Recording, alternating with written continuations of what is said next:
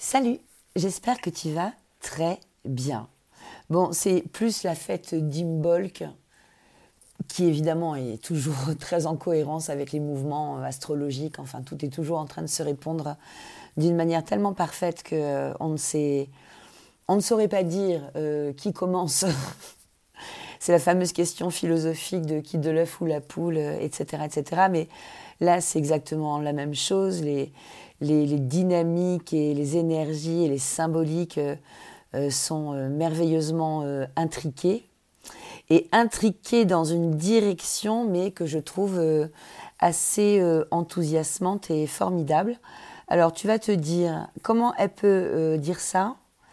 Avec les événements qui sont en train de se passer. Alors je pense à l'actualité en France avec les blocages des agriculteurs, donc et, les, premières difficultés euh, logistiques euh, qui commencent à se faire sentir pour certains. Comment est-ce qu'on peut finalement être dans,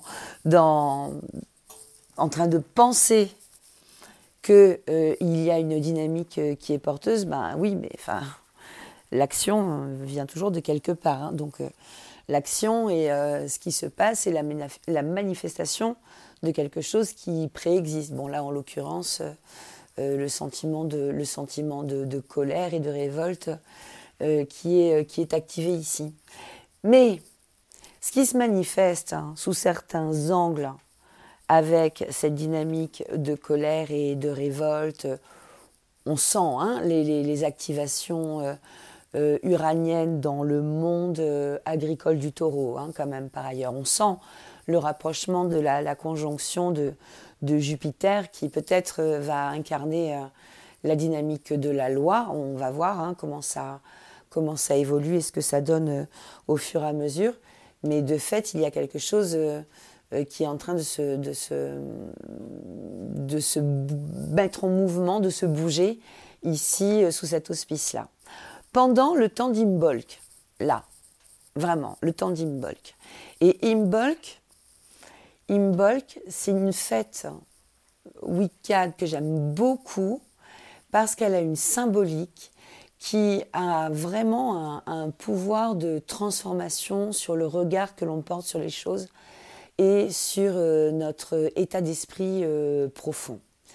Et j'aime beaucoup euh, aborder cette symbolique de la manière dont je vais te l'exprimer dans une minute, parce que je la trouve tout à fait euh, dispositrice d'un potentiel d'exercice de pouvoir personnel par le changement de regard. Et ça, je trouve ça extrêmement, euh, extrêmement intéressant. Autour de la fin d'Imbolc, qu'est-ce que l'on a? Alors déjà, on a un premier tempo qui est très important. C'est un tempo de 40 jours qui est un tempo... Alors, je vais t'expliquer hein, pourquoi euh, Imbolc vient souligner un tempo de 40 jours. 40 jours, ça correspond à un cycle euh, solilunaire très particulier que l'on appelle un cycle visible de la Lune. C'est un cycle qui ne démarre pas précisément à une nouvelle Lune, mais qui démarre à partir du moment la, la lumière commence à frapper de nouveau la Lune. Donc à partir du moment où il y a le premier petit point de lumière visible après la nouvelle lune. Et ce cycle se termine non pas à la suivante nouvelle lune, mais se termine à la deuxième pleine lune à venir, donc 40 jours. Un cycle très précis de 40 jours. Qu'est-ce qui est compris dans ce cycle de 40 jours dans l'histoire culturelle qui vient imprégner la dimension de ce temps que nous vivons là? Euh, C'est à travers la fête d'Imbolc et la fête de la Chandeleur, dans l'hémisphère nord, les 40 jours après, globalement, le solstice d'hiver. Alors on n'est pas forcément en nouvelle lune, euh, au solstice euh, d'hiver, mais on fait référence à un cycle lunaire quand on parle du cycle de 40 jours. Et on est comme au moment euh, de cette fête d'Imbolc, comme la révélation, la confirmation que la lumière a commencé à se relever, que le soleil recommence à être présent. Alors pas forcément soleil sous forme de soleil météo, mais soleil sous forme de jour, que les jours rallongent, que la, clarté gagne vraiment de hum, jour en jour sur, euh, sur la nuit. le temps d'obscurité recule.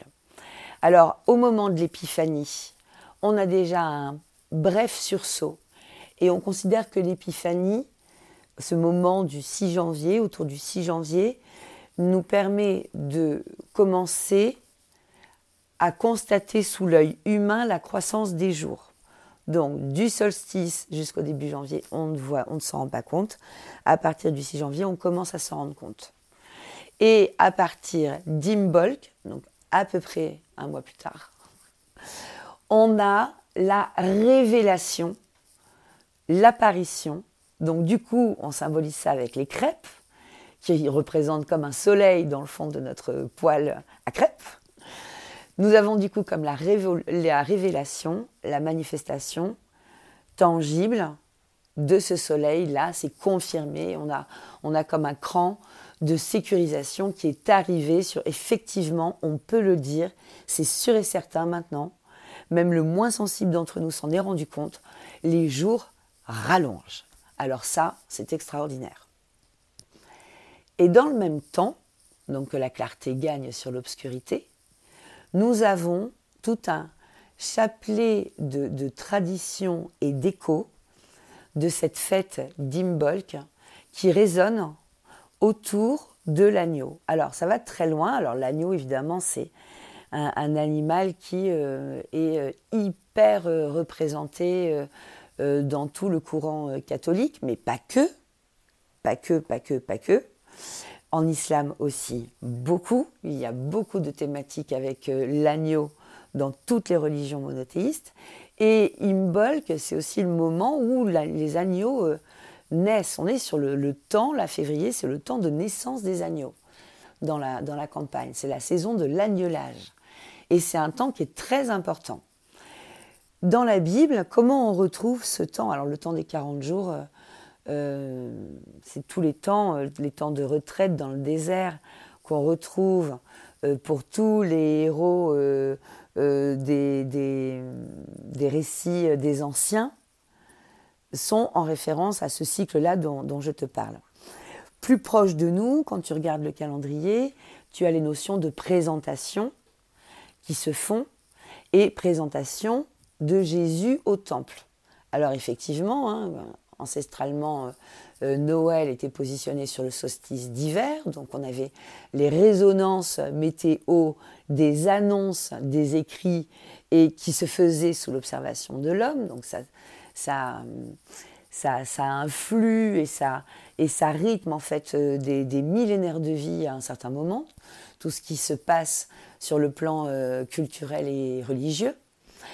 Et euh, la coutume, la tradition veut que euh, après une naissance, la mère et l'enfant restent à la maison, au foyer, pendant 40 jours. Donc pendant 40 jours, la femme ne peut pas se rendre au temple, elle ne peut pas travailler, et pendant 40 jours, l'enfant ne quitte pas l'espace euh, de la maison. Donc il y a ce, temps de, de, 40 jours qui est euh, dans, les rites et dans les cycles dans les temps, temps anciens.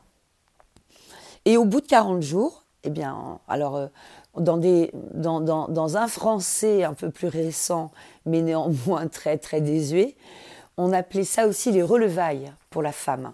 C'est le moment où la femme commence à se relever. Donc ça dit ce que ça dit. Hein sur euh, la, la, la, condition et, et euh, les risques liés euh, à l'enfantement et à la maternité dans des temps qui étaient moins sécurisés qu'aujourd'hui sur, le, sur, le plan de, sur le plan de la santé.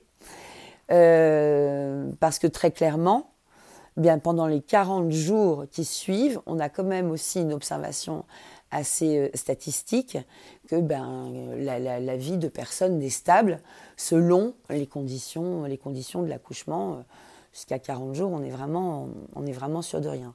On est un petit peu plus sûr après, mais bon. Voilà. C'est un, un sas, on va dire c'est un sas. Ces, ces 40 jours-là, ils ont des fins aussi qui sont des fins civiques dans les temps antiques, parce que il est donné comme un temps de 40 jours à la mère et au père, désigné et représenté par la mère. Hein. C'est la, la, mère qui désigne qui est le père. Hein. C'est comme ça, l'enfant euh, sait qui est sa mère et l'enfant euh, euh, reconnaît son père parce que sa mère lui présente. Énergétiquement, c'est comme ça que ça se passe. C'est la mère qui fait le lien entre le père et l'enfant, le lien de la connaissance. La mère présente l'enfant au père de l'enfant. C'est la, la, dynamique énergétique de, de contact, de création de la relation père-enfant se fait sous l'égide de la mère. Une mère qui est quand même euh, vraiment euh, euh, dans, une dynamique de toute puissance, hein, dans, toutes ces méthodologies, entre guillemets, anciennes. C'est bien de tomber sur, sur des bonnes mamans. On peut, on peut, le, clairement le dire aussi. Et ces 40 jours-là ben, permettaient aussi à chacun de s'attribuer finalement les rôles et de se porter en cohérence des rôles. Ce qui fait qu'on considérait la première sortie officielle de la mère et de l'enfant pour se rendre au temple 40 jours après la naissance comme une reconnaissance induite, officielle, de l'enfant existant dans la société et ayant pour parents eh bien, ceux qui l'accompagnent. Donc on est presque sur un, marqueur aussi euh, de constitution d'une forme d'état civil à terme de ces 40 jours. Donc c'est très très fort sur le plan de la matérialisation et euh, c'est certainement pas un hasard que le calendrier recoupe cette dimension de l'agnelage, de la saison de l'agnelage, avec la dimension de la présentation de Jésus au temple qui est ni plus ni moins que la présentation de l'agneau qui sera sacrifié ensuite, évidemment X années euh, plus tard, mais euh, dans, un, dans un temps euh, qu'on va qualifier présentement de liturgique, toutes les années sont regroupées en une année, qui va symboliser plus tard la crucifixion, le sacrifice, et tout ce que l'on donne après de thématique de l'agneau autour des Pâques, quelles qu'elles soient, euh, qui sont euh, que l'agneau est sacrifié euh, pour finalement porter une, une partie des, des, péchés du monde, si ce n'est tous les péchés du monde. Donc c'est la grande, grande, grande, grande idée de l'agneau comme animal sacrifié de manière à venir expurger les péchés euh, euh, moraux, euh, identitaires de l'ensemble de l'ensemble d'un peuple, d'une communauté, de, croyants, de religieux qui interviendraient comme ça. Symbolique de l'innocence, hein, la blancheur de l'agneau, l'absolue absence de, de quelques moyens de défense que ce soit de l'agneau, avec vraiment, euh, euh, voilà, un agneau ne mord pas, ça, ne sait que faire, il y a vraiment, c'est vraiment une proie facile par, euh, par définition, cette innocence symbolisée. Alors, c'est toujours, toujours quelque chose de très cruel dans ce que l'on ressent quand on commence à évoquer l'image de douceur et de pureté, d'innocence euh, représentée par l'agneau, et cette violence euh, sacrificielle euh, de l'innocence, justement, faite par l'homme qui a besoin d'aller, entre guillemets, se défouler sur une pauvre bête pour se sentir le cœur plus léger. Bon, on a, on a cette, cette potentielle lecture-là qui n'est pas très glamour et pas très porteuse de hautes énergies. Mais il y a une autre façon de lire la dynamique sacrificielle, entre guillemets, de l'innocence de l'agneau. C'est que si on se réfère à l'étymologie ancienne et à ce que signifie être innocent dans les temps les plus anciens, être innocent, c'est ne pas savoir. Et être innocent, au-delà de ça, c'est ne pas connaître. Et connaître, en décryptage de langage des oiseaux, c'est naître avec. Donc c'est avancer avec, naître avec, s'élever avec, s'incarner avec. Donc on a bien toute cette idée là de euh, l'innocence et la naissance qui viennent se, mêler euh, l'une l'autre. L'innocence, c'est celui qui ne sait pas et qui ne connaît pas, donc c'est celui qui n'a pas d'expérience. C'est ce qui lui confère une forme de pureté. Nous, ce que l'on vit dans notre développement d'individuation, c'est qu'on a un temps plus ou moins long de l'enfance qui est un temps d'innocence où on ne connaît pas et où on, ne sait pas.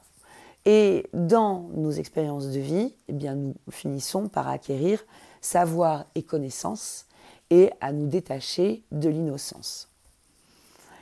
Plus nous savons, plus nous sommes en responsabilité quelque part de nos savoirs. Et cette responsabilité, elle a une manière de se vivre qui est plus ou moins légère, plus ou moins harmonieuse, plus ou moins agréable à être ressentie.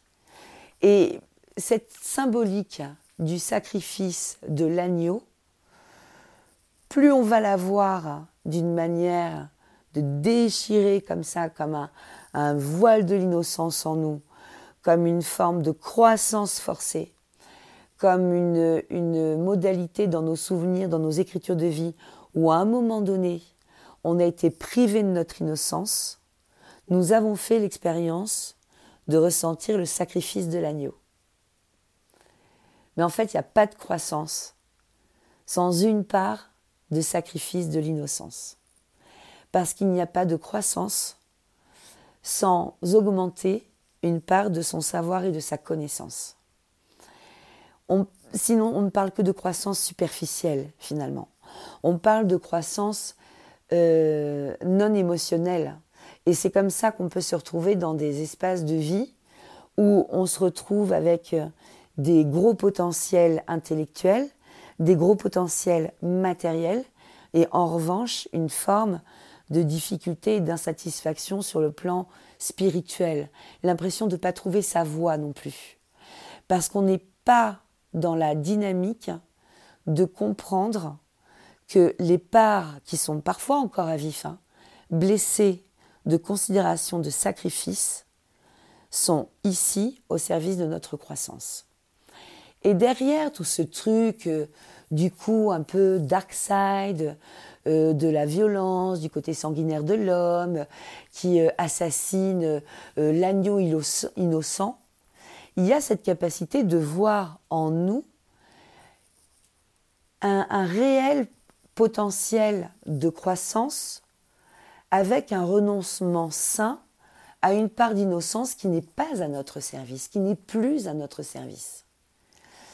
Les phrases du type, dans nos situations privées et personnelles par exemple, Ah mais je préfère ne pas savoir.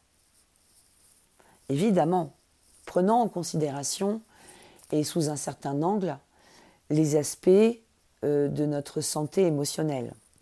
Il y a des moments où les confrontations à certaines connaissances, à certains savoirs, ne vont pas être OK. Et il va peut-être falloir y accéder et les aborder dans un tempo qui soit juste et cohérent par rapport à nos potentiels du moment. Mais si on se retrouve dans ces schémas parfois un petit peu d'autruche, mettre la tête sous le sable, parce qu'on pense que du coup il se passe rien et qu'on ne nous voit pas et caché et tout va bien et je vais passer gentiment sous le tapis comme ça. Et puis personne ne va se rendre compte de rien et, et ça va marcher. évidemment, on a tous envie un jour ou l'autre que les choses se passent comme ça, de mettre un peu une forme de cap d'invisibilité. Euh, et de slalomer entre les gouttes et les, et les épreuves de la vie. mais c'est pas tout à fait le jeu de la vie, c'est pas tout à fait l'idée. Et euh, plus on va euh, se mettre dans des processus défensifs par rapport justement à cette connaissance, à comprendre, à apprendre, euh, plus on se responsabilise dans nos prises de décision et dans nos choix de vie. Mais en plus, on se donne d'autres potentiels d'expérience et de croissance. Il est évident qu'il y a certaines connaissances euh, privées ou publiques, hein, d'ailleurs, peu importe, hein, mais il y a des avant et des après. Il y a avant de savoir les choses et il y a après de savoir les choses. Il y a avant de comprendre le monde des adultes et après avoir compris le monde des adultes. Et est-ce que c'est pour ça qu'on n'est plus en contact avec euh, notre enfant intérieur Est-ce que c'est peut-être cette notion de sacrifice finalement auquel on est tous confrontés quand on a quelques voiles d'illusions qui sont bien propres et bien utiles à l'enfance, qui viennent se déchirer devant nous? On vit tous peut-être cette dégringolade à un moment donné, d'avoir l'impression d'avoir une innocence euh, sacrifiée. Comment est-on capable de construire une résilience derrière ça? Comment est-on capable de comprendre que le sacrifice de l'agneau, cette expiation un peu violente hein, euh, du péché du monde sur le poids d'un animal euh, fragile et pur euh, et innocent, fonctionne Fonctionne.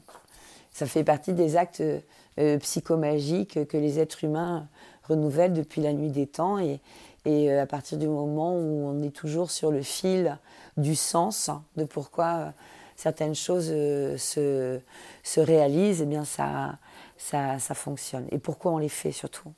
Pourquoi on les fait de rester en contact avec ça? Bon, évidemment, on n'est pas obligé de, de, tout mettre en règle pour le symboliser, de suivre à la trace les modus operandi, operandi qui nous semblent aujourd'hui brutaux et non compatibles euh, avec nos modalités de, vie et d'éthique et de valeurs. Mais l'idée, c'est celle-ci. Il est où l'agneau en nous, en fait?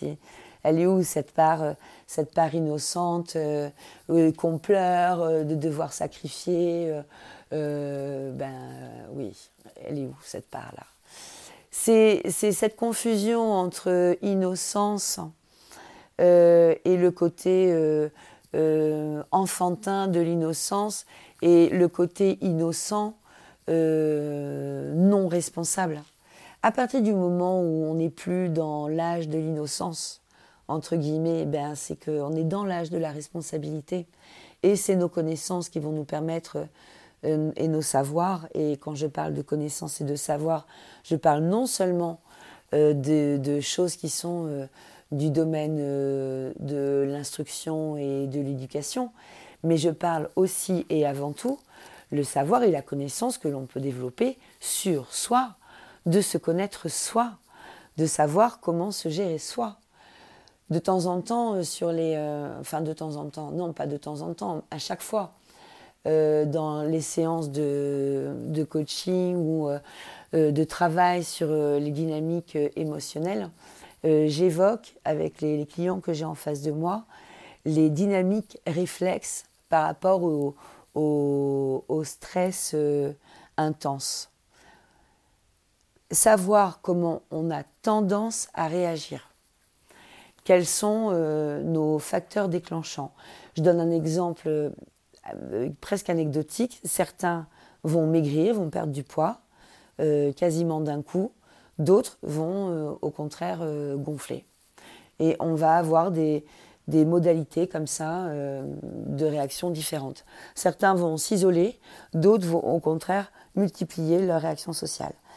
Quelle, quelle connaissance sacrée que de comprendre comment on réagit et de comprendre pourquoi on réagit comme ça et qu'est-ce qu'on vient mettre en évidence de nos besoins émotionnels pour faire face à ces situations-là, qui sont des situations de vie, euh, euh somme toute, euh, classiques et qui viennent nous construire, qui viennent tout simplement nous construire aussi à chaque fois. Voilà, voilà jusqu'où ça m'a mené, Imbolc, avec cette dimension du coup solaire très forte, cette mise en lumière, cette mise en conscience. On passe finalement de l'innocence à la prise de conscience à travers la connaissance et les savoirs, sur un éclairage profond, la possibilité euh, d'aller disposer de davantage de libre arbitre, davantage de discernement.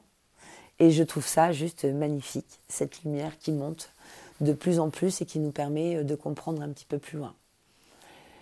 Plus que, euh, plus que jamais en ce moment, la qualité de notre connexion à nous-mêmes, la qualité de notre espace de réception de nous-mêmes. Est-ce que je m'entends bien moi-même? Comment je vais? Comment je me sens? Comment je, comment je grandis? Quel est mon rêve là? Est-ce que je suis toujours en contact avec? Plus que jamais, toutes ces questions-là sont essentielles et je ne saurais que trop te conseiller sans te mettre de pression, en respectant tes, dents, tes, temps, pardon, tes doutes et euh, tes conforts comme tes inconforts, d'imaginer le plus loin possible ce que tu es, tout ce que tu es capable de faire, tout ce que tu es capable de créer. Je t'embrasse bien fort.